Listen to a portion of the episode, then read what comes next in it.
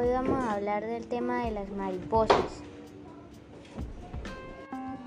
Una mariposa es un insecto que cuenta con cuatro alas por lo general de tonalidades brillantes. Este animal forma parte de los lepidópteros, aquellas especies que además de dos pares de alas con escamas disponen de boca chupadora con trompa y desarrollan una metamorfosis completa.